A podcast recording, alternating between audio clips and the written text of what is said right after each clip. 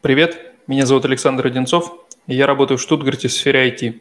Вы слушаете 22 выпуск у вас подкаст. На связи со мной, как всегда, Женя Высоцкий. Всем привет, я врач-анестезиолог, живу и работаю в Вольсбурге. В наших беседах мы размышляем о жизни и быте в Германии.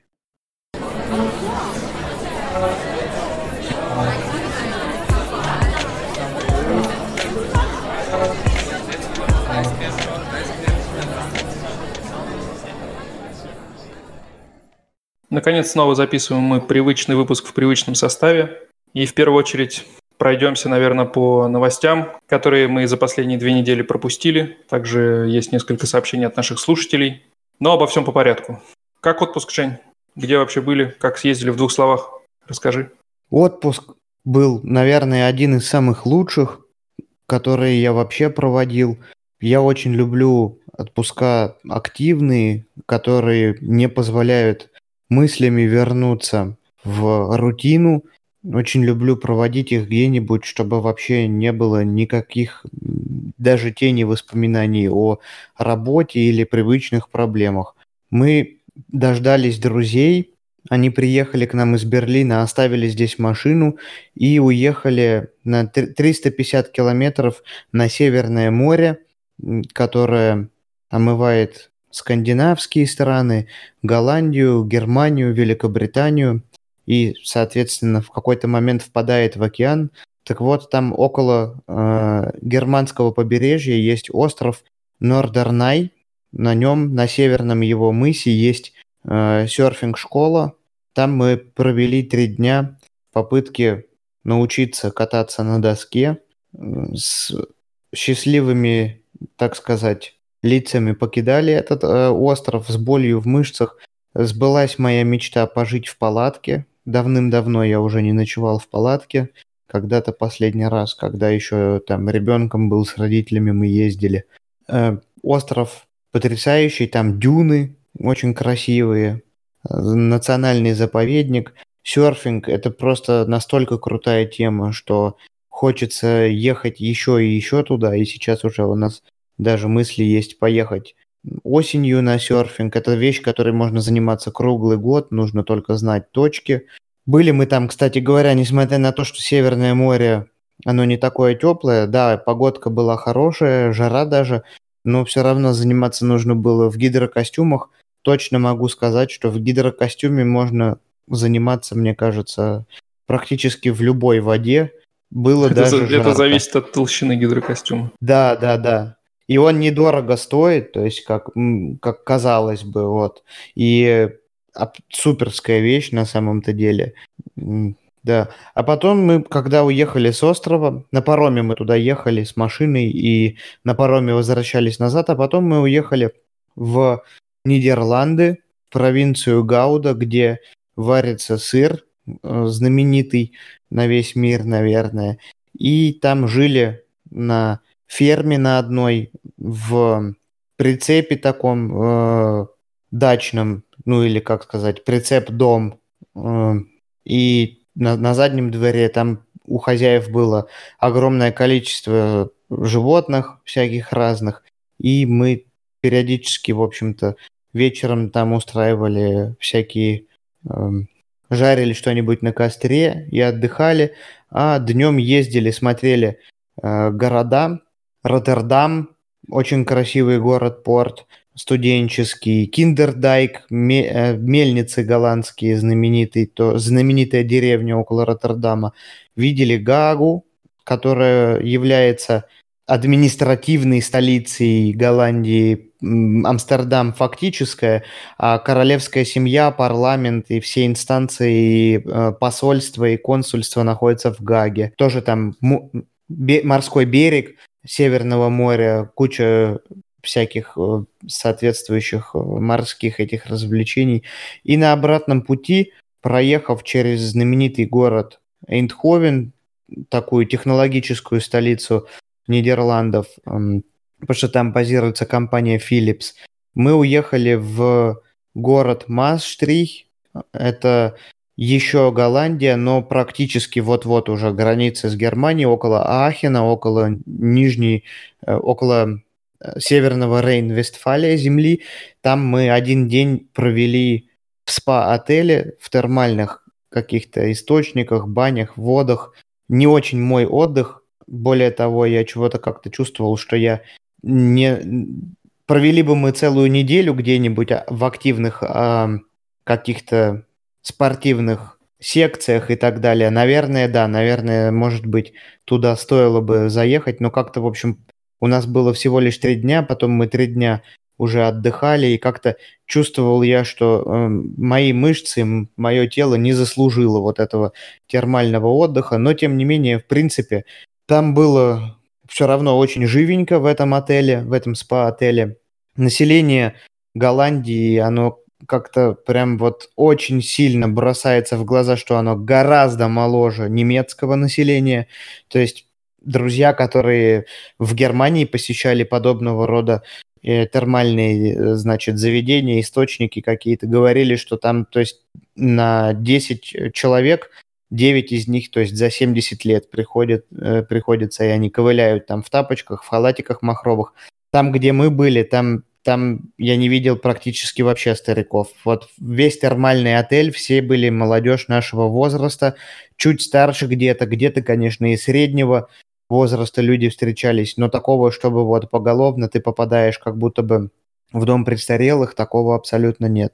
Ну и вообще, конечно же, Нидерланды – это какая-то особая страна для меня. У меня каждый раз, когда я туда еду, создается впечатление, что нужно вот сейчас вот взять, купить учебник по датчу и начать учить этот язык. Нидерландский язык называется дач. Эм, и потому что это какие-то очень-очень высоко организованные, гораздо более, на мой взгляд, даже продуманные эм, и, и организованные э, немцы, которые в то же время умеют свой быт организовать без какого-то очень супер серьезного орднунга такого. Как-то у них весь этот порядок на расслабоне устроен. То есть чего стоит просто их организация дорожного движения? Это просто гениально. А, эти люди, это, эти люди, они додумались до того, что они на круговом движении полосы разделяют бордюрчиками. И э, заранее у тебя на въезде на, на круговое движение у тебя показано движение по полосам, с какой полосы, какую тебе нужно занять, чтобы в определенный момент покинуть круговое движение. Это очень сложно сейчас звучит, я это прекрасно понимаю, но это так... Два-три раза нужно воспользоваться этим, и ты понимаешь, что там исключены, в принципе, все практически нелепые ситуации, которые могут произойти на перекрестке с круговым движением, потому что вы просто, ваши потоки разделены бордюром, и все. Да, немножко нужно привыкнуть, но, блин, насколько это гениально. Насколько гениально вмонтирована эта сеть велосипедных дорог, э, в том числе и в деревнях, и в деревнях, и на шоссе, и какие-то, это просто нереально, какие велопарковки, как, как обо всем, вот ты идешь по улице, и ты чувствуешь, что вот общество о тебе думало, что ты будешь когда-то идти по улице, и здесь у тебя бац, вот только тебе захотелось перейти, там, где тебе захотелось перейти, там переход. Там, где тебе захотелось по газончику срезать там и э, потоптаться где-то, ты понимаешь, что здесь уже для тебя сделали дорожку. Это необъяснимое, непередаваемое чувство. Мы я, мы, мы все были в восторге просто, и вот, а, вот это ощущение, конечно, оно, оно нас не покидало всю поездку. Да, звучит, конечно, интересно. Ну, в принципе, да, в Голландии, в Голландии ты уже свою любовь, ты уже рассказывал про свою любовь в Голландии, в принципе, ничего не изменилось. Ну, хорошо, близко, что там, 300 километров всего. Ну, она такая, любовь какая-то, она смешанная на самом деле, потому что все равно терзают вот эти чувства. Они, конечно, у каждой у каждой э, медали есть две стороны. Что мне там э, нравится, да, она, она маленькая, а там всего лишь 17 миллионов жителей. Ее всю эту страну можно проехать в действительности за один день на машине, и еще вернуться можно обратно. Она слишком, слишком много, то есть какой-то там так называемый, э, я бы не назвал бы это свободой, я бы называл бы это Э, э, как это сказать по-русски, разнузданность, э, по-моему, вот так вот это слово звучит. То есть, например, хозяева, у которых мы останавливались, потрясающие люди, общительные, такие интересные, очень-очень простые, без закидонов, без понтов, работяги с мозолями на руках, то есть там у них и хозяйство свое, и свинки, там и курицы, и все на свете. И они, то есть, говорят, вот у нас там у, у дочери 18 лет будет пати послезавтра, а они с друзьями хотели там травы покурить ну, не, не, не, не, не устраивается это, в, не укладывается в рамки моей жизни, что вот в 18 лет э, люди там 55 лет от роду, то есть мои ровесники моих родителей покупают 18-летней дочери там траву. Не укладывается это. Потом, то есть там какие-то Амстердам сам этот вот этот вот наигрязнейший город, э, наигрязнейший не по тому, что там мусор валяется на улицах, а потому что, то есть, ощущение у тебя такое есть, если ты попадаешь на эту улицу, где стоят, значит, эти все свободные, значит, торговля этими всеми интим-услугами и так далее. Вот, вот прикольно посмотреть, вот как будто ты как, как в зоопарке ребенок, которого, которому ни разу не показывали но потом начинаешь думать, и вот думаешь, что что-то вот здесь куда-то в какой-то момент не в ту сторону пошло. То есть какая-то это, то есть непонятно, свобода ли это или нет, когда она там стоит в этой э, шикарной витрине, это бедная голая женщина.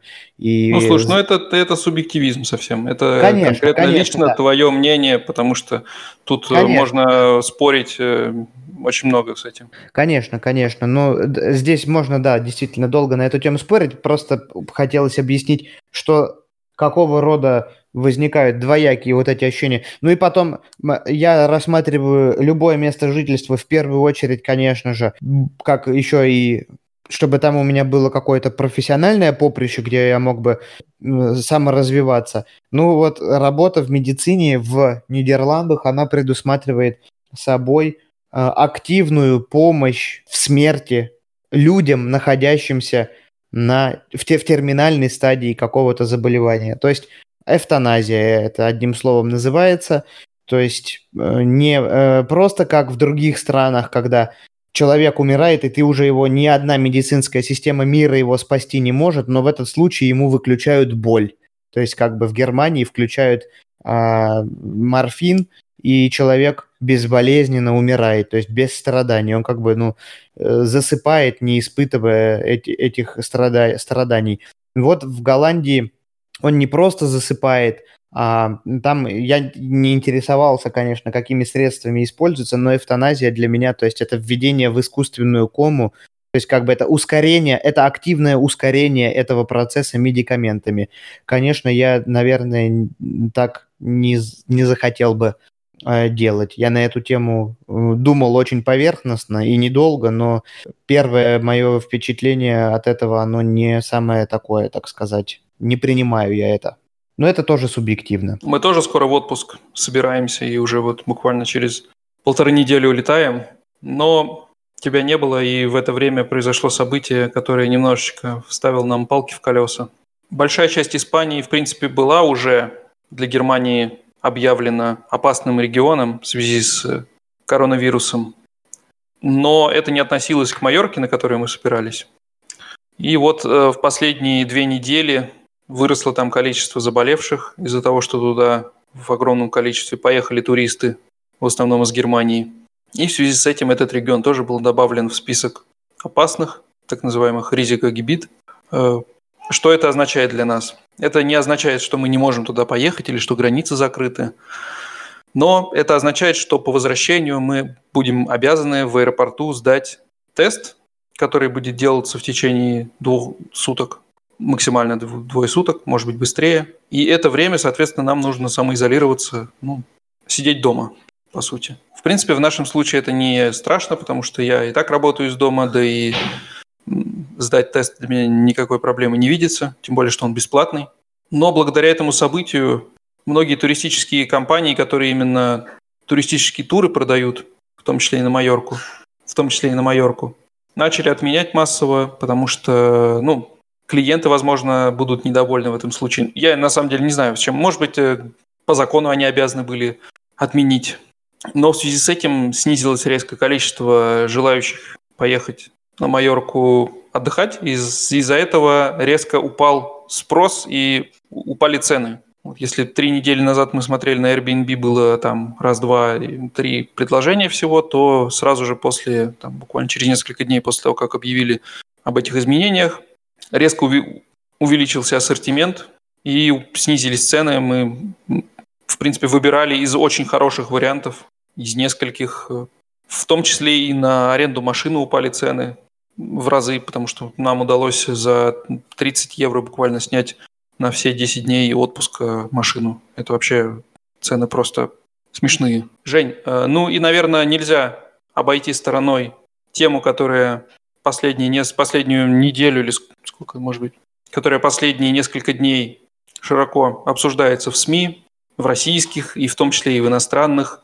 Заголовки всех немецких газет в том числе были как раз об этой теме последние дни. Речь идет о доставки на диагностику и лечение Алексея Навального в Германию. Есть ли что тебе на этот счет рассказать? Может быть, э, с более такой вот профессиональной точки зрения ты поведай, что вообще произошло, что сейчас делают в, с ним в Берлине. И почему именно Берлин, кстати, тоже хороший вопрос. Просто потому, что это лучшая клиника? Потому что на самом деле все не так однозначно, насколько я понимаю.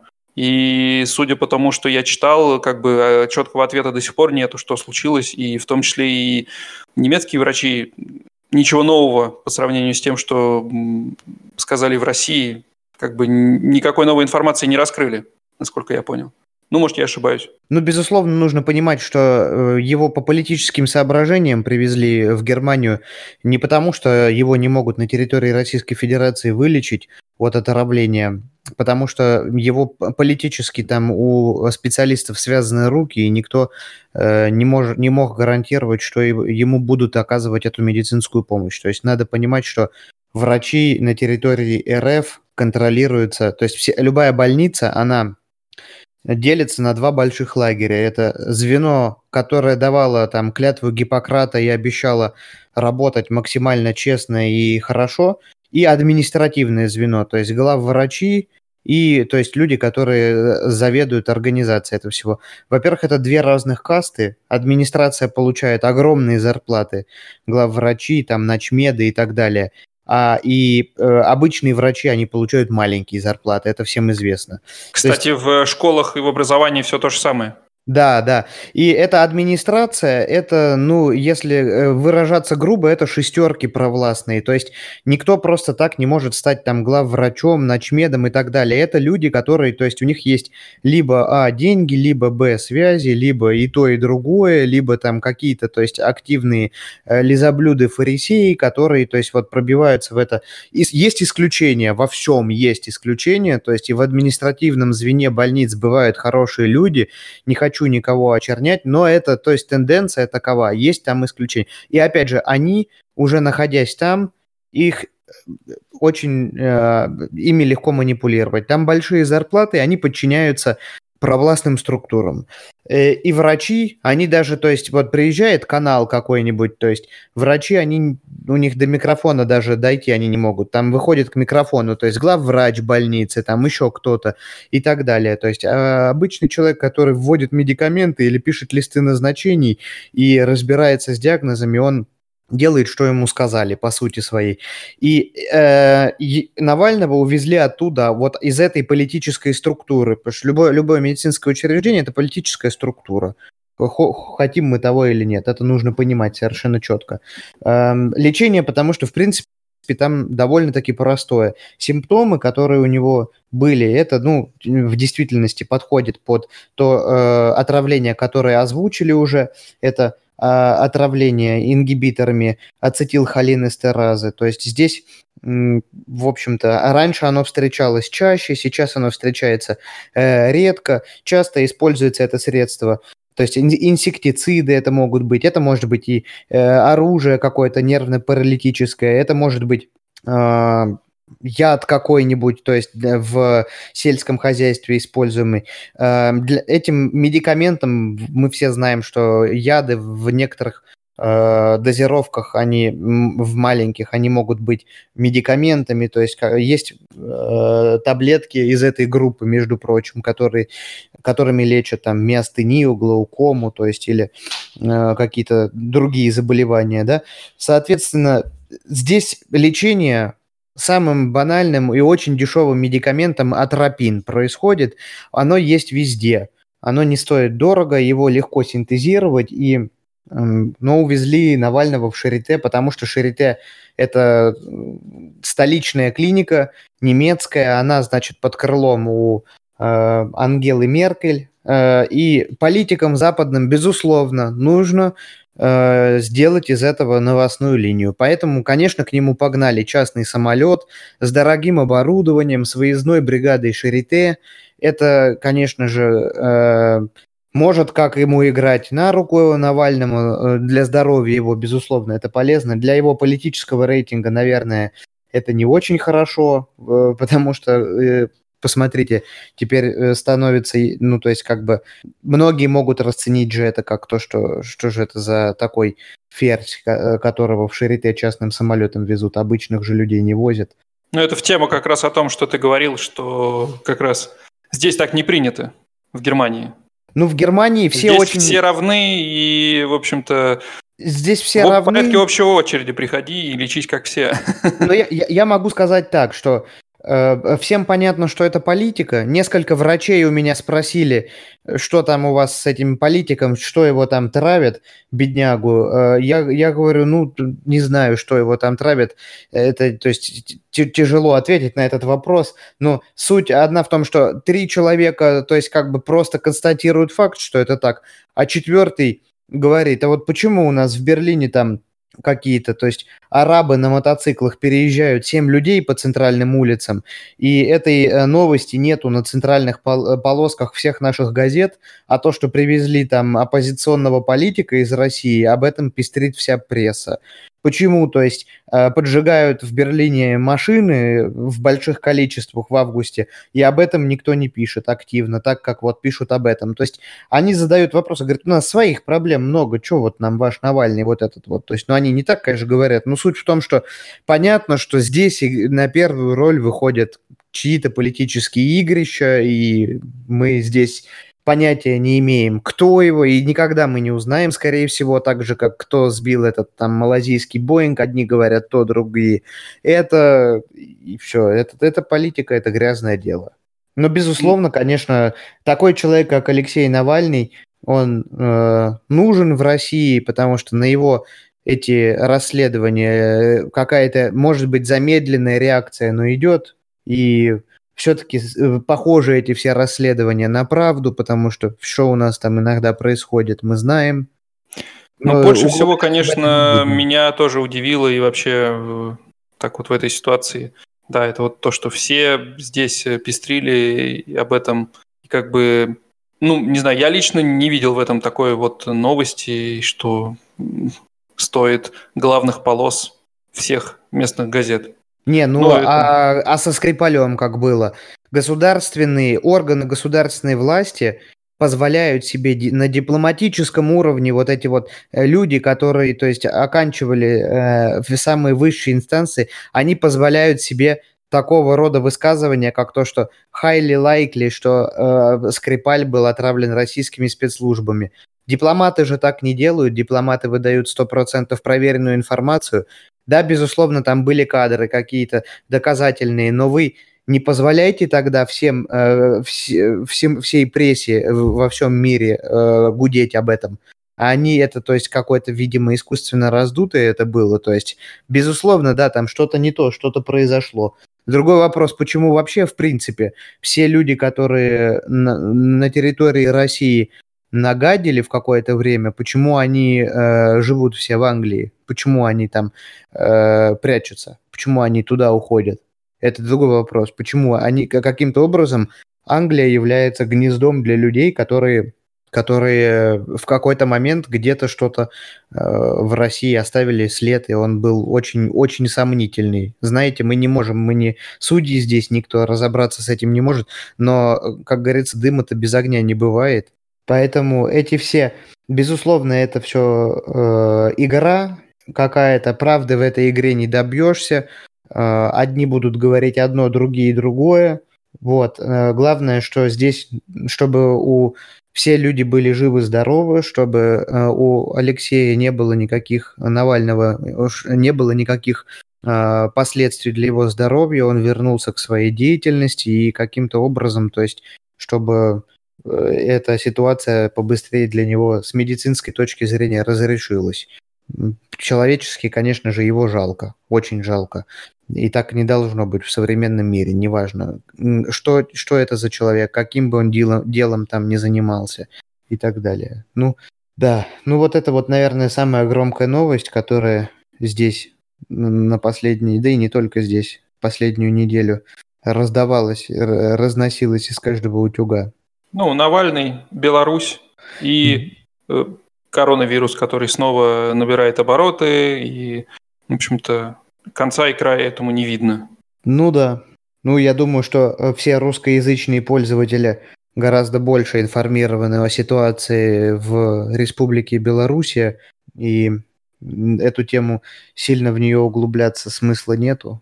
В, в немецкоязычных источниках тоже появляются некоторые отголоски этого конфликта между э, народом и нынешним да как, президентом. Да, как же отголоски? Это прям несколько дней первой новостью было, там, не знаю, 30% э, всего эфирного времени новостей занимающие. Так что, да, в последнее время очень много новостей как раз, да, с, с Востока приходит в Германию, если так можно сказать. И очень бурно и живо здесь это все обсуждается. Ну, мы, э, собственно говоря, после обсуждения новостей планировали сегодня затронуть Э, одну из очень интересных тем, которая в какой-то момент, кстати говоря, была очень тесно связана с Белоруссией. Это автомобили. автомобили. И почему она, э, эта тема была связана с Белоруссией? Потому что в какой-то момент раньше же все э, покупали, э, ну не все, а многие покупали автомобиль в Германии и гнали его в Россию. В какой-то момент начали в качестве поддержки русского автопрома и внутреннего рынка э, вводить наши власти ограничения, и нашелся такой выход, что можно было зарегистрировать автомобиль на какого-то человека в Белоруссии, э, купив его по очень дешевой цене в Европе, в той же Германии, и ездить на нем по России. В один год какой-то, я точно не помню какой, в 11-12 появилось огромное количество автомобилей с белорусскими номерами на улицах Воронежа и Москвы и всех на свете. Но потом, в общем-то, эту, э, так сказать, этот обходной путь очень быстро прикрыли. И Стоит при... сказать, что э, при ввозе из Германии в Беларусь э, налог и растаможку налог и таможенные пошлины совсем смешные, там какие-то очень маленькие, в общем, практически, практически беспошлино, можно сказать, это происходит. Ну, если сравнивать э, с пошлиной при ввозе в Россию, поэтому это все имело смысл. Но сейчас уже нет. Они, по-моему, э, э, все связаны таможенным союзом, который распространяется на большинство стран СНГ. И сейчас я не, я, я не проверял эту информацию, но не думаю, что это должно быть легко. Но, по крайней мере, ввоз автомобиля с белорусскими номерами, купленный предварительно в Германии и в Россию, он больше не стоит. Это игра свеч, и это в какой-то момент быстро было прикрыто, все. И ну, потом произошли известные изменения, и э, изменение стоимости рубля по отношению к доллару, к евро. И сейчас уже э, можно сказать, что, наверное, оно того не стоит. Ну, давайте обо всем по порядку. Автомобиль – это то, вообще, в принципе, э, что, наверное, в, у современного человека в голове с материальной точки зрения занимает после приобретения собственного недвижимого имущества вторую строчку. То есть вот, ну, Для кого-то и до. В принципе, я думаю, что в Германии можно сказать, что у молодого поколения это гораздо важнее даже. Да, да, то есть автомобиль довольно э, важная составляющая современной жизни, не только средство передвижения, но и средство э, для кого-то комфорта, средство какого-то, кто-то подчеркивает автомобилем свой статус и так далее. Ну, в общем, это э, средство очень плотно въелось в нашу жизнь, о нем мы сегодня и хотели поговорить, э, коснуться многих аспектов. Я тут задумался, э, по сути, самые-самые автомобильные державы в мире, мне в голову приходит три. Это, ну, за исключением Китая, который в последние годы стал тоже вполне себе автомобильным. Это США, это Япония и это Германия. По сути, вот эти вот топ-3 автомобильных держав в мире. И я думаю, что Германия здесь далеко не на последнем месте будет, мне кажется, потому что в целом зарождение автопрома, как мне ли это не знать, я живу в Штутгарте, здесь музей Мерседеса, как раз там были представлены одни из первых серийных двигателей внутреннего сгорания, которые потом использовались в автомобилях, в том числе Мерседес и других тоже. Поэтому эту тему нельзя не обсудить в нашем подкасте. Ну и вообще принято считать, что для немцев автомобиль это не просто автомобиль, это что-то большее. Ну и, наверное, сейчас их в последнее время так много стало, настолько это уже привычный аксессуар э, жизни современного человека, что э, глаза разбегаются в разные стороны и не знаешь, куда даже посмотреть, что купить и как далее. Все они делятся, безусловно, на э, какие-то категории, классы. Ну и первое, с чем приходится человеку иметь дело, это, наверное, стоимость его, и тут уже сразу разделение на то, а новый его покупать или покупать его можно БУ. Тут все делятся вот как бы люди по этому типу. Э, сразу можно сказать, несмотря на то, что вот куча у меня друзей э, считают, полагают, что если в Вольсбурге на заводе автомобиль купить, значит, то стоимость будет наверняка на 10, 15, там может быть 20 процентов дешевле, чем у автодилера где-нибудь в Воронеже, Костроме, там, Москве и так далее. Это миф. Это неправда. Стоимость будет копейка в копейку. Они э, значит, их стоимость, она может быть как-то и там где-то различается, она зависит от аксессуаров, но нет, не дешевле приобретать его здесь. Это совершенно точно. Новые машины стоят везде одинаково, и они дорогие. В последнее время цены на них очень растут.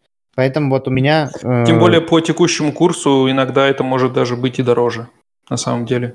Может быть, да. Но это будет, может быть, не сильно с курсом связано, сколько, возможно, с тем, что э, сборка, если есть на территории РФ, то там э, рабочий час сотрудника оплачивается по местным ценам, по местным тарифам. Здесь потому что эти... Э, самое, самое дорогое, что здесь есть, это человеческий... Человека-час, и, соответственно, приходится это вкладывать в стоимость. Вот, то есть мы больше сегодня, наверное, будем говорить не про новые, а про БУ, э, потому что они, то есть как-то в современном мире, в, ну, как минимум в моих глазах, более, э, так сказать, стоит об этом говорить, потому что Цены, во-первых, очень высокие, не каждый себе может позволить новый автомобиль.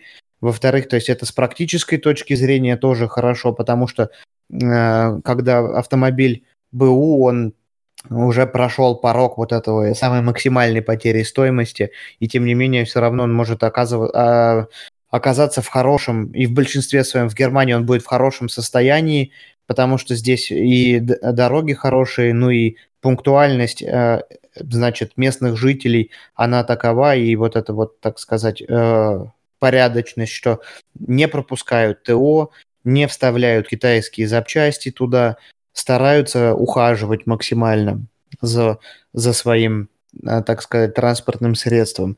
Поэтому что вот, что можно сделать, Саш? Вот я слышал, ты планируешь машину покупать в ближайшее время. Вот у тебя есть принципиальных э, два варианта где ее купить. Ты к кому пойдешь? Э, к частному лицу э, или пойдешь к э, автохендлеру? Кто такие автохендлеры? Ну, начну немного издалека.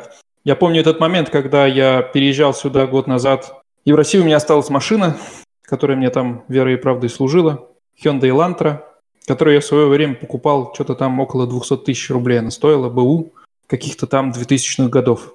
Но, в общем-то, примерно за эти же деньги я ее и продал, буквально за там, два дня. Продавать мне ее пришлось в э, экстремально срочных условиях, потому что я уже здесь э, работал и приехал в Москву навестить жену буквально на несколько дней, на выходные. И за это время я подумал попробовать продать ее. И, естественно, в тот же вечер у меня ее уже забрали. Потому что в Москве это происходит просто мгновенно. Вот, соответственно, 2000, 200 тысяч рублей – это получается в районе 2800 евро. По возвращению в Германию я решил посмотреть, что вообще можно за эти деньги купить. Ну, как бы покупать я в то время еще не собирался, но решил прицениться и вообще оценить состояние рынка здесь. Каково же было мое удивление, когда я увидел, что машины того же состояния и того же возраста, что была у меня в России за вот эти вот 3000 евро, здесь стоят 800 евро, 1000 евро, полторы, и состояние у них просто идеальное. То есть ты смотришь фотки, и ты не можешь понять, э, не можешь поверить, что это машина там какого-то 2002-2000 года выпуска. То есть она выглядит как новая, она вся блестит, она отполирована, у нее там какой-то пробег тоже не, не сильно большой. И видно, что за машинами ухаживают. Поэтому, да, машина здесь, машина с пробегом здесь намного дешевле, чем в России. Это без, безусловно факт. Именно по этой причине их вообще отсюда гоняли в свое время, когда была такая возможность. Что касается аутохендлеров и приват-персон, у которых можно купить автомобиль, то все мы знаем в России, что, что дилеры, конечно же, хотят людей обмануть. Дилеры, маклеры, все эти злые люди, которые строят бизнес на простых людях. Все мы знаем, что лучше, конечно, покупать у частного лица, покупать машину, снимать квартиру, все это, конечно же, лучше и дешевле сделать у частного лица. В Германии все не так немного. Здесь есть очень много маленьких, если так можно назвать, дилеров. Ну, наверное, да, по-русски так будет дилер, которые продают, точнее, перепродают машины с пробегом. То есть они скупают их у других людей, ремонтируют их, может быть, там да, приводят в какой-то хороший вид и продают. И таких дилеров может быть э, очень много. То есть вот у нас, у меня на районе я знаю таких как минимум 5. Они совсем маленькие, у них там буквально может быть 10, 15, 20 машин одновременно стоять на продаже. И таким образом вот это вот э, частные люди так зарабатывают. Это, по-моему, присуще также в США, таких тоже очень много дилеров, специализирующихся как раз на продаже таких машин с пробегом. И, разумеется, покупка у, такого, у такой фирмы дает неоспоримые преимущества в том, что в случае, если с машиной что-то окажется не так, тебе есть куда идти. И здесь немецкий закон очень четко защищает клиента таких салонов. Если вдруг по прошествию какого-то времени после покупки автомобиля окажется, что у него скручен пробег, или у него куча шпатлевки под краской, или где-нибудь какие-то неподходящие запчасти, которые через несколько сотен километров разваливаются, то зафиксировав это на станции техосмотра или станции техобслуживания, как это здесь правильно называется, ты можешь предъявить претензии такому дилеру и получить довольно неплохую компенсацию за это. Ты вообще с этим сталкивался? Это реально так работает? Как все описано? То есть э, все так красиво, что покупаешь, у тебя есть гарантия, по сути, данная тебе законом о защите прав потребителей, и можешь не опасаться за состояние того, что ты покупаешь. Я с этим, слава богу, не сталкивался. Чтобы с этим столкнуться, нужно э, наткнуться на проблемы. У меня опыт только покупки э, одного автомобиля. Э, я могу сказать так, просто по ощущениям. То есть в России мы покупали несколько машин, ну, две мне, там, и две папе, и с друзьями я много раз выбирал машину.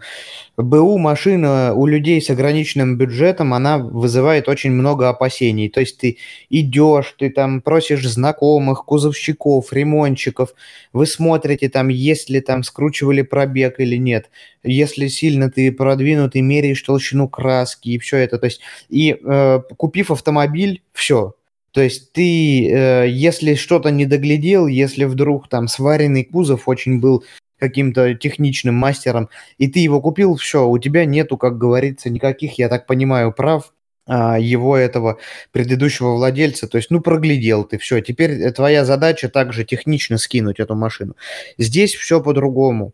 Здесь у тебя когда ты идешь к вот этому вторичному дилеру, аутохендлер, который называется, то есть это тот же самый автодилер, который торгует БУ автомобилями, он, а, являясь человеком, который на этом зарабатывает деньги, он перед государством обязуется проверять все транспортные средства, перед их покупкой и указывать достоверную информацию. То есть, если машина битая, указать, что битая. Сваренный кузов, там, перекрашенная, указать это все. Ему не запрещено, то есть, там, битые покрашенные машины продавать, но он обязан давать правдивую информацию. И у тебя есть, как у человека, который купил машину, право разбираться с ним, уже даже после того, как ты ее купил. И э, покупка здесь автомобиля для меня не была каким-то, то есть таким э, большой какой-то нагрузкой, стрессом, переживаниями и так далее. Я пошел, э, попросил друга довести меня в соседний город здесь в 20 километрах э, к этому автодилеру, у которого я по онлайн-объявлению приложения такое же, как у нас Автору или другие какие-то, то есть э, я нашел машину, приехал приехал туда, говорю, можно ли мне на ней прокатиться. Мне очень нравится, как здесь проходит тест-драйв.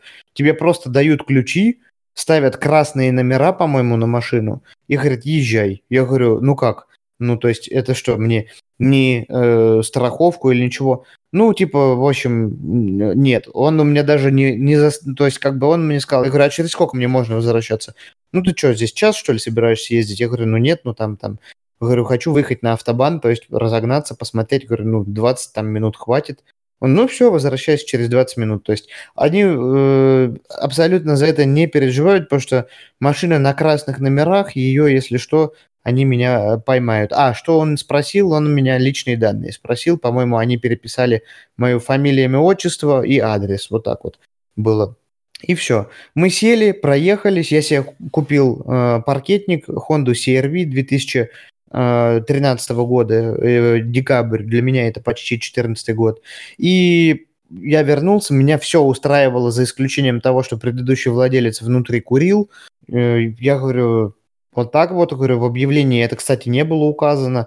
Говорю, мне бы, может быть, как бы... Он говорит, тебе нравится эта машина? Я говорю, ну, вообще, да, хотел бы купить. Он говорит, ну, я тебе скидку сделаю. Сделал мне 700 евро скидку на машину. То есть она стоила, по-моему, 13 тысяч, да, я ее взял за 12 300. Ну, для сравнения, такого года машину в такой комплектации, то есть где-нибудь там в Воронеже, за такие деньги точно не купишь. То есть она бы стоила тысяч на 500, наверное, больше. А я ее взял, то есть за 840 тысяч рублей. В январе этого года я переводил э, по местному курсу. На тот момент какой? 840 тысяч рублей она мне обошлась. В общем, я смотрел, миллион двести, миллион триста будет такая стоить где-нибудь в Воронеже. Был очень доволен, вывел этот э, запах курения. Предыдущий владелец, он э, обслуживал ее только у официального дилера. И у меня, ну вот было все равно какое-то сомнение. Но я знаю, что у меня прав больше, чем у этого официального дилера. То есть, если я нахожу какой-то в ней косяк в этой машине, то я ему могу предъявить. И что я сделал? Я поехал в соседний городок Хельмштедт, в котором эта машина обслуживалась. Там же внесены были все ТО. И я сказал, сделайте, пожалуйста, так называемый fair Fairtrowance чек, то есть доверительный чек э, ап этого автомобиля. Они говорят, ну, вообще-то это нам машина да более знакомая, мы лично знаем этого владельца предыдущего, ну, хозяин барин, то есть платите, пожалуйста, 50 евро, я заплатил, и мне с официаль... на официальном бланке с печатью, со всеми-всеми росписями было выдано заключение по... не только по автомобилю, но и то, что, например, зимнюю резину нужно менять на следующий сезон, э, тормозные эти, значит, диски спереди тоже требуют замены там через 5000, масло требует замены через столько, и э, больше никаких дефицитов не найдено. Все это официальная бумажка официального дилера. Я уверен, что тот дилер э, БУ автомобилей меня не обманул, и машина до сих пор действительно ездит, и никаких у нее нету э, особых недостатков. Что а происходит? вот такой вопрос. А если вдруг владелец не обслуживал ее у официального дилера? Ничего страшного. Тогда просто-напросто. Они, они мне просто... Они сомневались в том, что э, мои действия, э, которые... Да я приехал туда на этот доверительный чек, что а, это нужно. Но они сказали, то есть, хочешь, делай, без проблем. Но я мог поехать не в этот магазин, не к этому дилеру, я мог поехать в Ганновер, в Берлин, куда угодно, ну, куда угодно, к любому дилеру официальному новых автомобилей Honda и сказать, заказать такую услугу. Эта услуга есть у, у многих э, дилеров, то есть это называется доверительный чек, и независимые эксперты, то есть они не заинтересованы материально в том, чтобы обмануть тебя или как-то еще что-то сделать. То есть Это им... интересно даже, знаешь, чем? Э, то, что вот если так подумать, ну, 2013 год, казалось бы, уже там 7 лет машине. Мне кажется, в России, если ты с машиной, которой 7 лет приедешь к официальному дилеру, они посмотрят на тебя, покрутят э, пальцем у виска и скажут, ты что, это уже не, это не наша проблема. Она а уже не на гарантии давным-давно.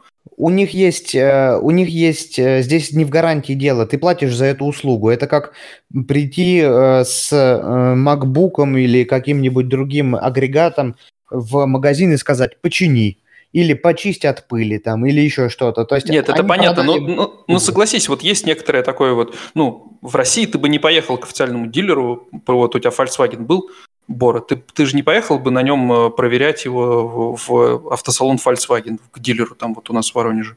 Ну, Volkswagen Бора 2000 года, это же, конечно, другая тема совершенно. Конечно, там, там и 50 евро, то есть как бы это уже э, в процентном соотношении к стоимости этого автомобиля, это уже другая сумма.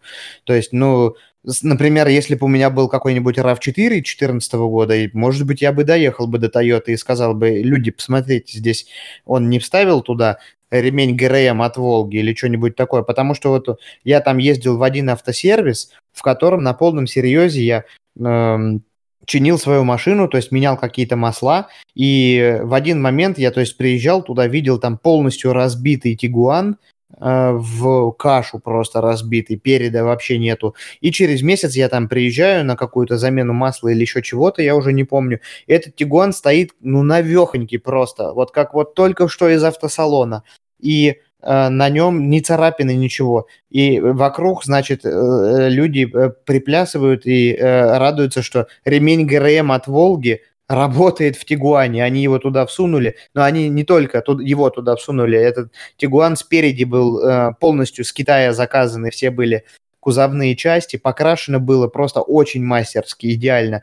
И объявление интернет было опубликовано, что молодая девушка продает э, Тигуан двухгодовалый, 8 тысяч километров пробег, потому что муж купил новый Туарек, типа, за ненадобностью, и на 100 тысяч дешевле рыночной цены этот Тигуан был. А по сути своей, эта машина, она была после э, аварии, такой аварии, которая, то есть она не подлежит восстановлению.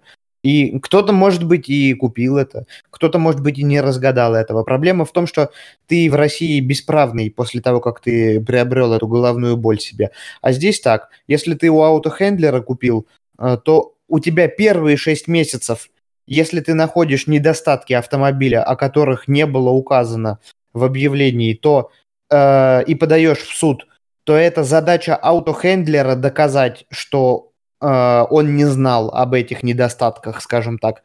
А если ты в последующие 6 месяцев, то есть 7-12 месяц находишь какие-то недостатки в автомобиле, то уже тебе нужно доказать аутохендлеру, что он утаил. То есть э, презумпция невинности, она переходит из э, э, твоих рук в, э, в сторону аутохендлера, потому что считается, что ну, за полгода владения ну, должен ты был э, уста- установить уже, какие там проблемы были или не было. Проходит год, все, никаких претензий ты уже этому аутохендлеру не можешь предъявлять. С приватом, э, с приватом все по-другому. То есть, если я иду сейчас, еду к какому-нибудь там, значит, э, господину Шмидту покупать автомобиль, то там все по-другому. То есть там, по-моему, 6 месяцев э, подобного рода действует э, гарантия, э, и ты должен за 6 месяцев, найдя какие-то дефициты в своем автомобиле, доказать, что этот человек их утаил. Вот так вот. То есть, если он о них не знал, то есть, что э, он, грубо говоря, автомобиль был в аварии, он не мог об этом не знать, если он единственный владелец автомобиля. То есть тут сразу суд автоматически, э, там не будет никаких э, но и если, сразу на твоей стороне суд будет. Там э, он не может там выдумывать и рассказывать тень на плетень, что осенней ночью меня не было там э, в городе, и почему-то мне казалось, кто-то водил мой автомобиль. Такие сказки э, здесь не прокатывают. Это, то есть, э, вне границах юридической какой-то этой. Поэтому блинский блин. В общем-то, покуп, покупка транспортного средства, она гораздо, она, да, безусловно, может быть сопряжена со стрессом. Здесь все-таки встречаются мошенники, это совершенно точно, которые и пробеги скручивают, но государство пытается им закрутить гайки, и если ты это найдешь и докажешь, ты можешь их очень-очень крепко наказать. Была такая ситуация, например, у моих знакомых, они в Берлин поехали покупать Volvo, и там э, они открыли книжку, э, сервисного обслуживания. И там было написано, что в книжке на 120 тысячах километров было заменено масло, э, было там э, поменено что-то, еще какие-то там запчасти. А он смотрит на спидометр, а на спидометре 89 тысяч километров. Он к нему обращается, говорит, ну ты не охренел ли? Ты хоть сверь там, что у тебя на спидометре стоит и что в сервисной книжке стоит. Типа, ну, они не стали, они не купили эту еще машину, и они не стали там дальше нагибать его как следует. А так он перепугался очень. Это очень такое наказуемое дело. Они там быстренько это объявление стерли э, из интернета, и там дальше, то есть как-то они более технично это делали. Потому что здесь тоже можно нарваться. Но другой вопрос, то, что у тебя механизмов наказания подобного рода негодяев у тебя здесь гораздо больше. Вот. Ну, э, может быть, наверное, уже э, можно плавно перейти э, к тому, э, что водить машину здесь можно и с российским удостоверением. Вот, в двух словах. Это твоя история, наверное, сейчас, потому что... Да, ты... это сейчас моя боль, которую я прохожу. Наверное, еще, кстати, стоит сказать одну вещь, которую мы упустили. Это то, что если ты переезжаешь из России в Германию и, например, буквально недавно в России купил новый автомобиль, то тебе совершенно не обязательно продавать его в России при переезде. Ты можешь взять его с собой и без всякой растаможки поставить здесь его на учет. Для меня, например, это было открытием, я этого не знал, э, но это действительно так. А один автомобиль, человек, который получает здесь в Германии вид на жительство, имеет право без таможенных пошлин перевести с собой. Это классная тема, потому что в России есть, так же как в Германии есть куча машин, которые в России не зарегистрированы, также и в России есть куча машин, которые в Германию в принципе не поставляются. И это как раз-таки, а, возможно, лазейка, которая, то есть, если ты фанат какой-то определенной марки, то ты можешь ее купить в России и приехать сюда, и будешь на ней ездить. И наоборот. На, наоборот, только это не работает. Да, без, тут без наоборот, только в одну сторону работает. Ну, кстати, какие условия для немцев, которые переезжают на постоянное место жительства в Россию, это мы не знаем. Может быть, там тоже какие-то есть бестаможенные возможности ввоза. Но это уже совсем другая история. Да, вернемся к правам. Вообще, по приезду человек, Герм... человек с российскими правами в Германии может до 6 месяцев ездить спокойно по своим российским правам. Причем, насколько я понимаю, никакие э, международные водительские удостоверения, которые частенько нужно для некоторых стран, например, для Франции, дополнительно получать, здесь не нужно. То есть вот обычный пластиковый, вот этой вот, которая после, по-моему, 2011 года начали выдавать, э, карточки достаточно. Но по истечению этого срока в 6 месяцев, то есть это распространяется на тех людей, кто именно постоянно проживает в Германии, то есть у кого постоянное место жительства находится в, в пределах Германии. Тот обязан получить немецкие права и дальше ездить уже по ним. На это есть два варианта. Можно получить права с нуля, если у вас до этого не было никаких прав в России. Можно получить права с нуля, если у вас до этого в России не было прав водительских. То здесь вы дальше идете все как по обычному сценарию, как и любой человек, который здесь впервые сдает на права. Также идете в автошколу, проходите курс теории, сдаете теорию, проходите курс практики, сдаете практику, получаете права. Если у вас уже были до этого права в России, то есть вы уже приехали, имея действующее водительское удостоверение, то вроде как несколько проще. Но на самом деле все все равно довольно сложно. В этом случае вы можете свои права поменять на российские. Но поменять просто так не получится. Для этого нужно будет в любом случае сдать экзамены, как теорию, так и практику. Единственное, от чего вы освобождены, так это от посещения теоретических, ну и частично практических занятий. То есть теорию вы можете вообще не посещать, практику как бы можете не посещать, но как бы должны посетить несколько занятий. То есть это как-то так звучит, но это мы...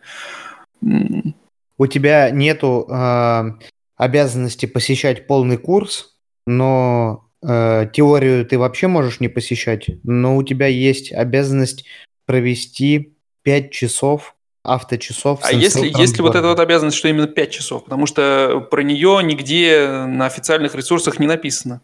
То есть здесь в, речь Нижней идет Саксонии, о... в Нижней Саксонии было указано. Ага.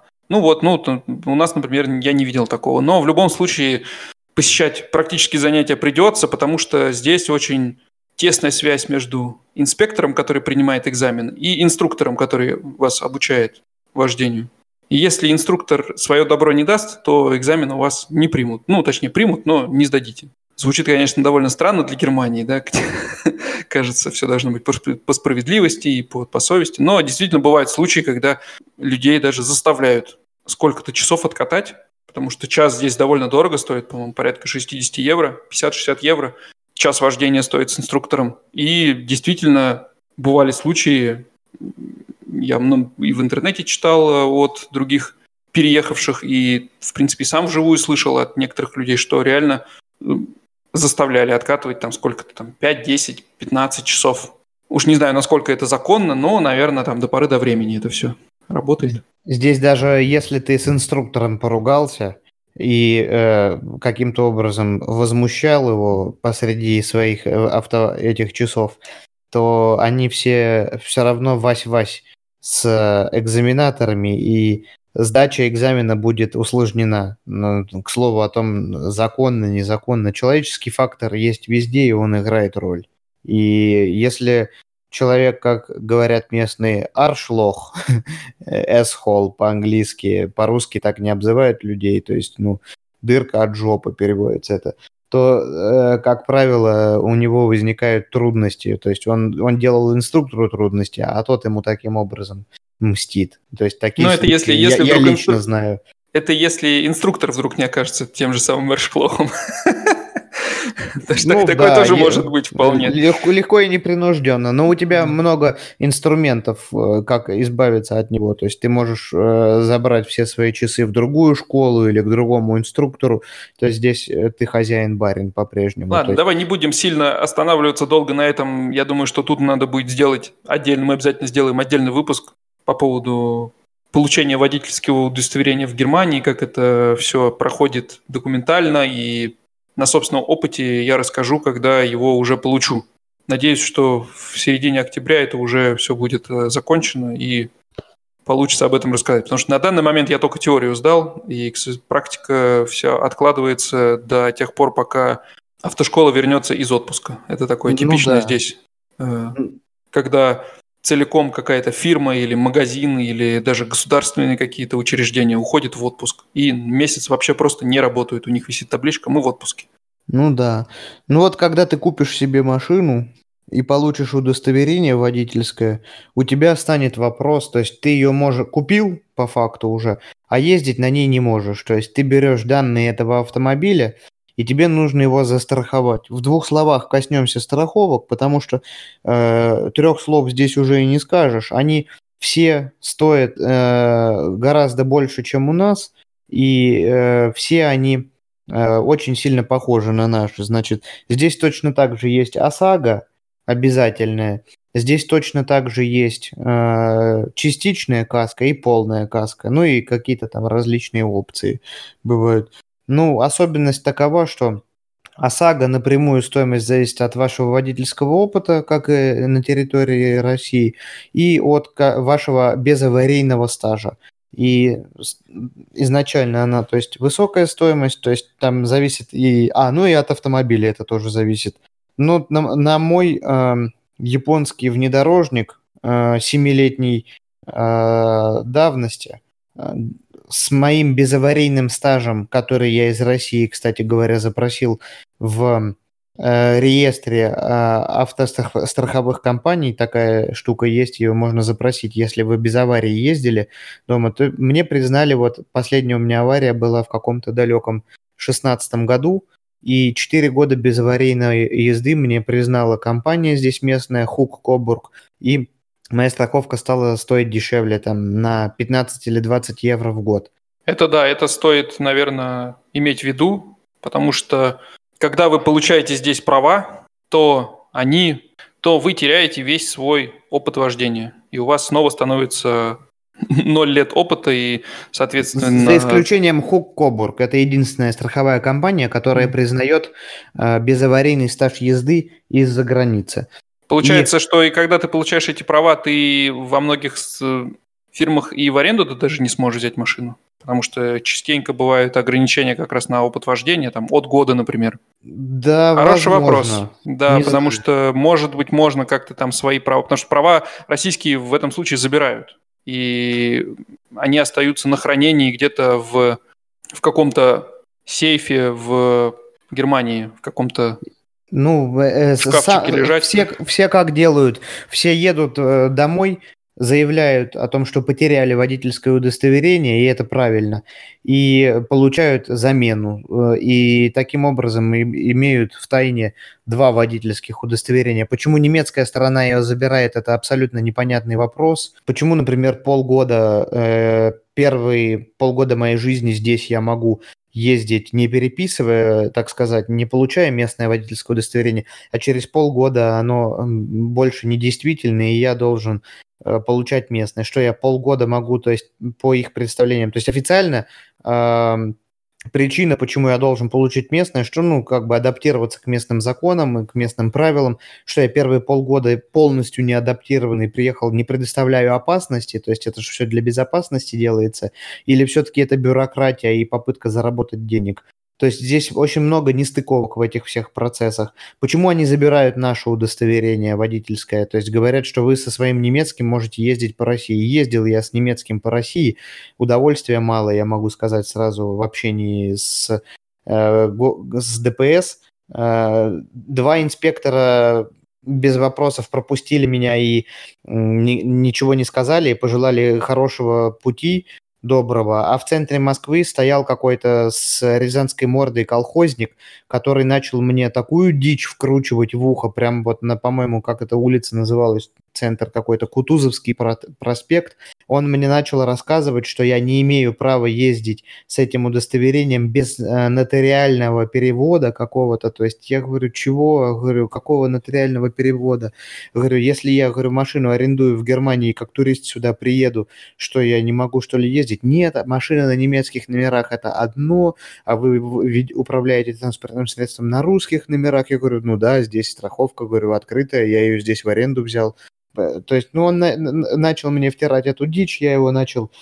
Я для себя решил вопрос так в голове, что я опаздываю на самолет, но я ни при каких обстоятельствах этому козлу не заплачу ни копейки.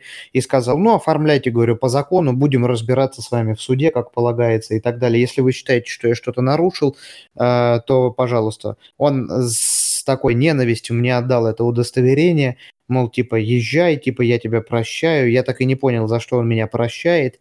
Вот, но в конце концов, то есть как бы вот царек местный там стоял в погонах на Кутузовском проспекте, отпустил, и э, мы поехали в аэропорт. Минут 15 он нам там вкручивал, как говорится. Ну, дело ладно, не в этом. В общем, в двух словах, везде это есть а, камни преткновения, бюрократические процессы бестолковые, и вот э, получение водительского удостоверения местного один из. Можно было бы его по-другому сорганизовать. Ну, так как мы коснулись страховок, я хочу, не, не, не распыляясь на все эти тарифные сетки, и так сказать, что вот, ну, страховка автомобиля для э, новичка здесь будет стоить где-то там 700-800 евро в год.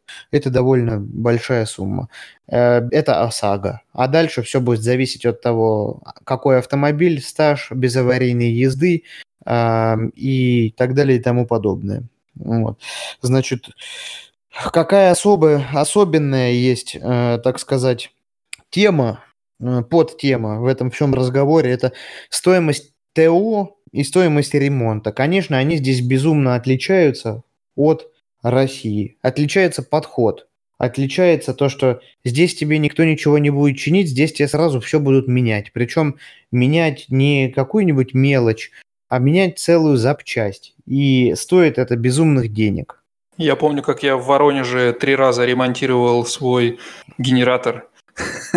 То есть конкретно мне на сервисе вынимали генератор, я брал этот генератор на маршрутке, ехал с ним в сервис, который ремонтирует эти генераторы, и мне в нем в самом там меняли какие-то запчасти. Меняли втулку какую-нибудь. Да-да-да, что-нибудь, какую-нибудь втулку Прокладку или какой-нибудь там... заказывали да. из Венгрии, из какой-нибудь, или потом ждали, а, когда придет шайба там из Кореи на эту втулку, и эту закладку засовывали под подкладку и отдавали и говорили, на, вот, еще, езди, еще молодец. годик поездит, да. Еще годик поездит, да. Здесь такого нету абсолютно, здесь никто не перенимает э, ответственность за вот подобного рода деятельность, никто не хочет с этим возиться.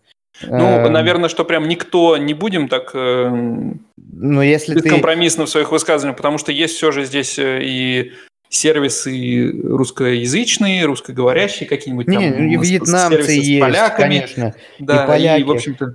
Это, это очень а, это, это другой масштаб все равно. То есть, как тебе сказать, если ты приедешь на, э, к официальному дилеру, тебе за замену мотора скажут огромную сумму, к неофициальному дилеру скажешь, ну тут можно не мотор менять, тут можно поменять там блок какой-нибудь, но, стоить это будет а, все равно охренительных денег, то э, вот приехав там к полякам, можно, то есть, поменять не блок, а, а часть блока вот этого, но это будет там уже, как говорится, то есть максимум, то есть это не будет такого, что там будут стараться максимально вот самую вот причину устранить, первопричину. Вот меняется как минимум там этими блоками или частями блоков каких-то. То есть вот один из знакомых э, говорит, ко мне обратился друг из Санкт-Петербурга, спросил, не можешь здесь на Мерседес там какой-то найти там какую-то, то есть прокладку и так далее там между там каким-то там чем-то, чем-то. Он улыбается, говорит, да успокойся, какие прокладки. Здесь такого, говорит, они даже не знают. Между рулем и, води... и, и водителем. Да.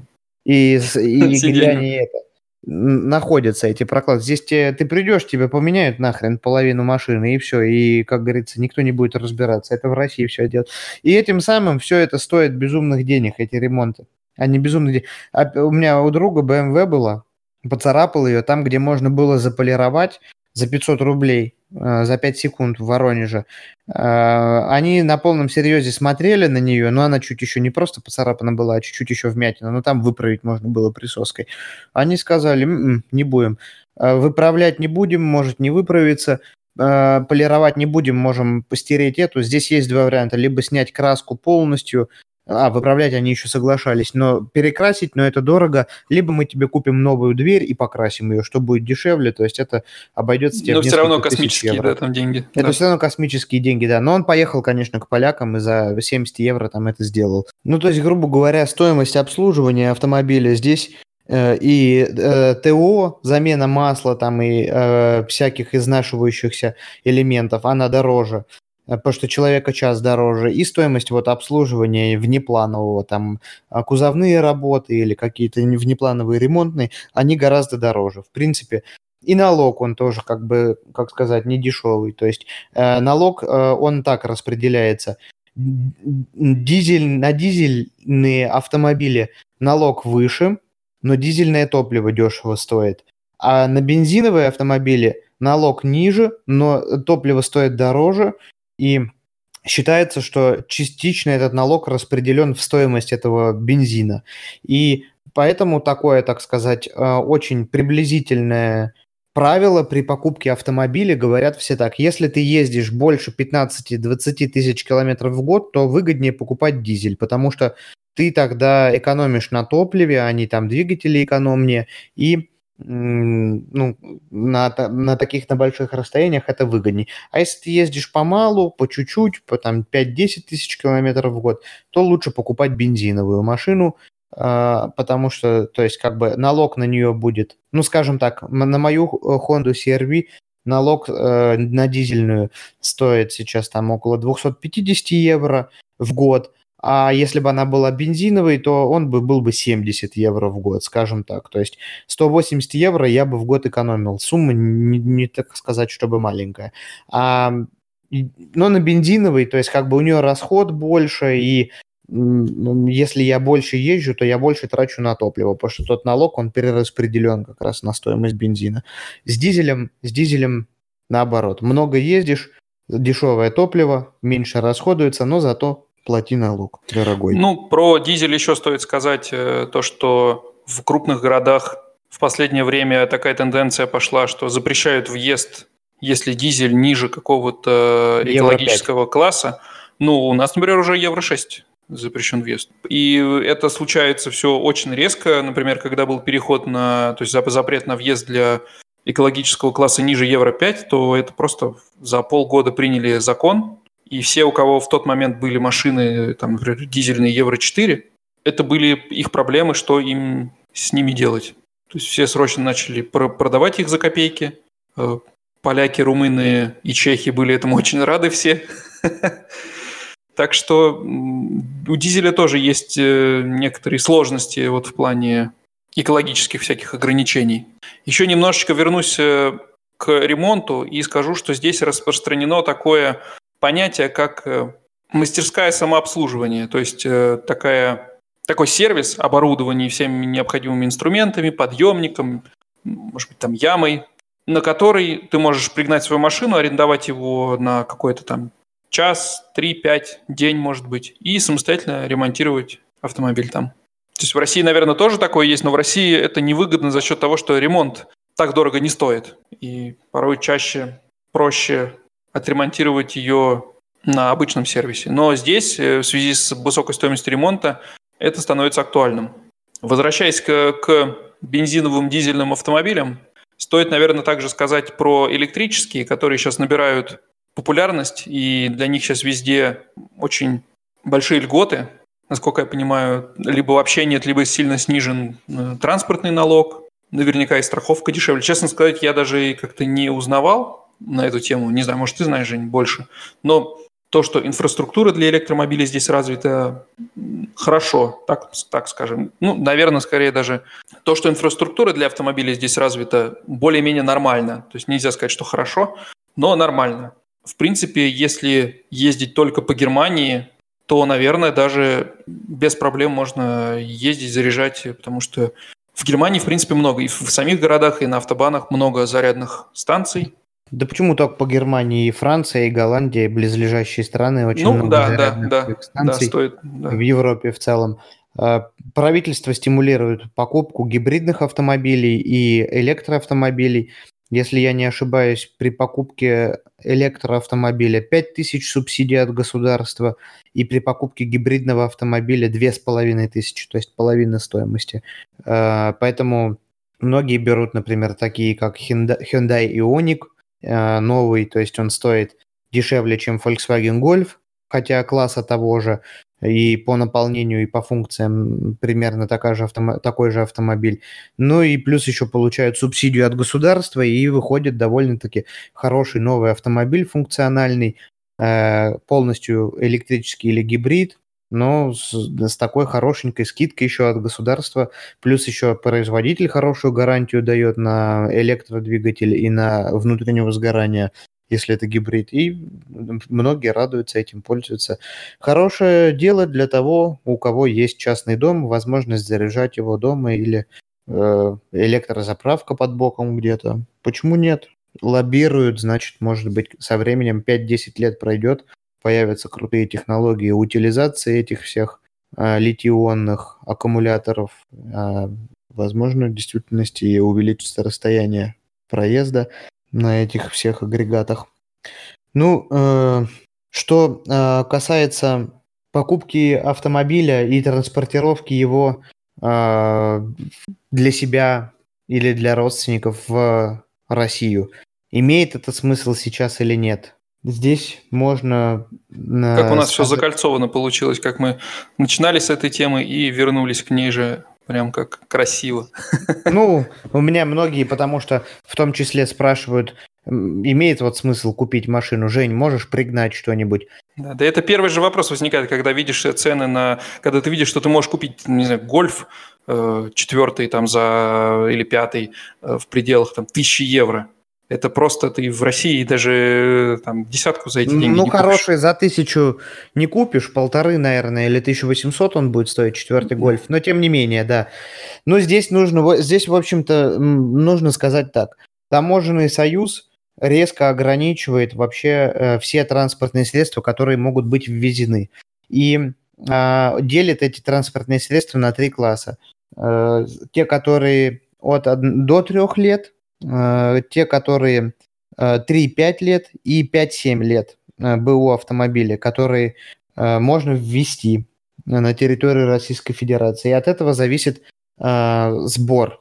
Помимо прочего, Роль играют такие факторы, как количество лошадиных сил и объем двигателя. Э, там есть э, госпошлина э, и НДС. В общем-то, это все очень легко посчитать. Огромное количество существует калькуляторов в Гугле, если вбить, или в Яндексе. Тамож... Растаможка автомобиля, калькулятор просто нужно вбить, и любую марку, модель туда вбиваешь. Но по моим наблюдениям, в общем-то, сейчас не имеет смысла экономического абсолютно никакого ввозить автомобили эконом-класса или какого-то бизнес-класса даже не имеет смысла ввозить. Начинается, то есть вот в, какой, в каком случае оно того стоит. Если вы вдруг человек более или менее обеспеченный, но думающий, то есть своей головой и не хотящий, то есть налево-направо раскидывать свои деньги, если у вас э, есть желание приобрести какую-нибудь э, машину класса или э, там э, премиум или люкс или то есть ну что-то вроде BMW X5 или X6 или там каких-нибудь может быть уже BMW э, там шестой серии или седьмой что-то такое. Э, вот в этом случае трехлетний автомобиль безусловно если это не будет безумных объемов двигатель там трехлетний автомобиль во-первых, вы его здесь купите гораздо дешевле. Растаможка будет стоить дорого, да, 600-700 тысяч, но даже с, с учетом того, что или даже до 900 тысяч это может стоить, но даже с учетом того, чтобы заплатить это, эту растаможку, этот автомобиль будет обходиться вам чуть-чуть дешевле, чем он будет куплен в того же года БУ на территории РФ, и он будет все равно без пробега по РФ, то есть он будет э, из более, так сказать, надежного, э, от более надежного поставщика. То есть нет, нет, да, стресс будет свой, конечно, но эту машину можно каким-то способом доставить будет, то есть либо паромом пригнать, либо по земле, либо доставить контейнером э, в поезде.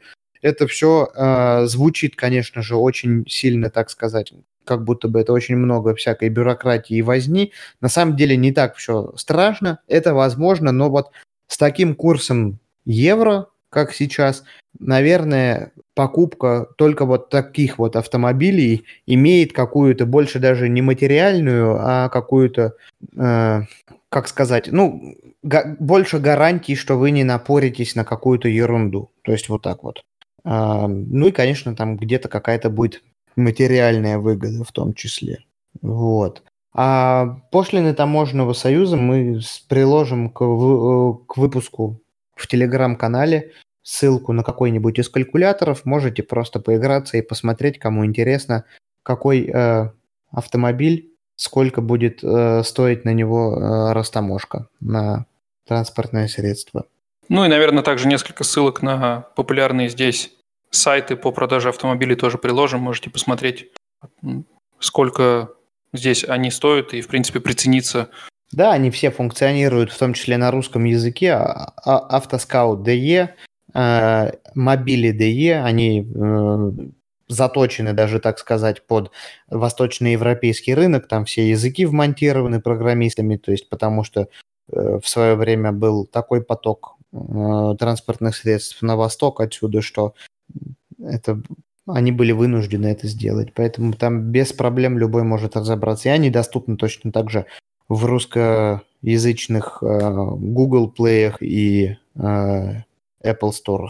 Вот. Ну, наверное, на этом можно будет уже завершить наш выпуск. Ну, и... совсем по верхам пробежали, конечно. Можно во всех озвученных нами темах копнуть глубже, но на это никакого выпуска не хватит. Я думаю, что постепенно будем раскрывать эти темы, потому что Германия, как мы уже сказали, это очень автомобильная держава, и автомобиль тесно связан с жизнью, в принципе, любого жителя Германии, поэтому будем раскрывать эти темы постепенно. Ну и стоит затронуть также вопросы и сообщения от вас, дорогие слушатели. Напомню, что у нас есть телеграм-бот, через который вы можете задать нам любой вопрос по теме или просто какой-то свой предложить по одной из озвученных тем, или, может быть, какой-то совсем не связанный с тем, что мы обсуждали, или, может быть, предложить тему для следующих выпусков, которые вам интересно было бы послушать в нашем исполнении, так сказать. Все ссылки всегда есть в описании к выпуску. Ну, вот за последние две недели нам написал Андрей, который очень развернуто и подробно описал то, что он использует при изучении немецкого языка. Э, здесь э, и материалы для самостоятельного изучения, и информация о том, как он учит э, немецкий с преподавателем. Мы обязательно информацию из его сообщения будем использовать в наших подборках, которые мы будем делать. Первая подборка, я так понимаю, по результатам голосования, это будет подборка какого-то видеоконтента, фильмы, мультфильмы, сериалы. И на этой неделе мы ее обязательно выложим. Ну, соответственно, на момент выхода этого выпуска она уже будет выложена в нашем телеграм-канале. Ну и также наша слушательница Гузелия поделилась с нами своим советом, информацией о том, что вот мы затрагивали продуктивность в одном из последних выпусков э, и о том, как э, стараться ей как стараться э, стать более продуктивным, и она посоветовала одну из самых, наверное, популярных систем. Это uh, Getting Things Done, uh, книга Дэвида Аллена. И я ее даже себе по совету этому сегодня купил в Литресе. Недорого книга стоила, но если она так популярна, я думаю, в ней будет куча ценных советов. Ну, расскажешь потом впечатление. Ты знаешь, я адепт э, мысли о том, что чтобы быть продуктивным, нужно просто что-то делать. ну, поделишься, может быть, я разубедишь меня потом, что нужно следовать какой-то системе. Да, ну, собственно говоря, на этом, наверное, мы сегодня и завершаем наш выпуск. Ждем ваших вопросов, пояснений, уточнений и благодарим вас за внимание. Всего доброго, до свидания. Ставьте нам оценки, пишите отзывы, не забываем. Чем больше оценок и отзывов, тем больше новых слушатели узнают о нашем подкасте, так что не скупитесь. Это несложно, всего лишь нажать пару кликов. А сегодняшний выпуск подходит к концу. И до следующего раза. Всем пока.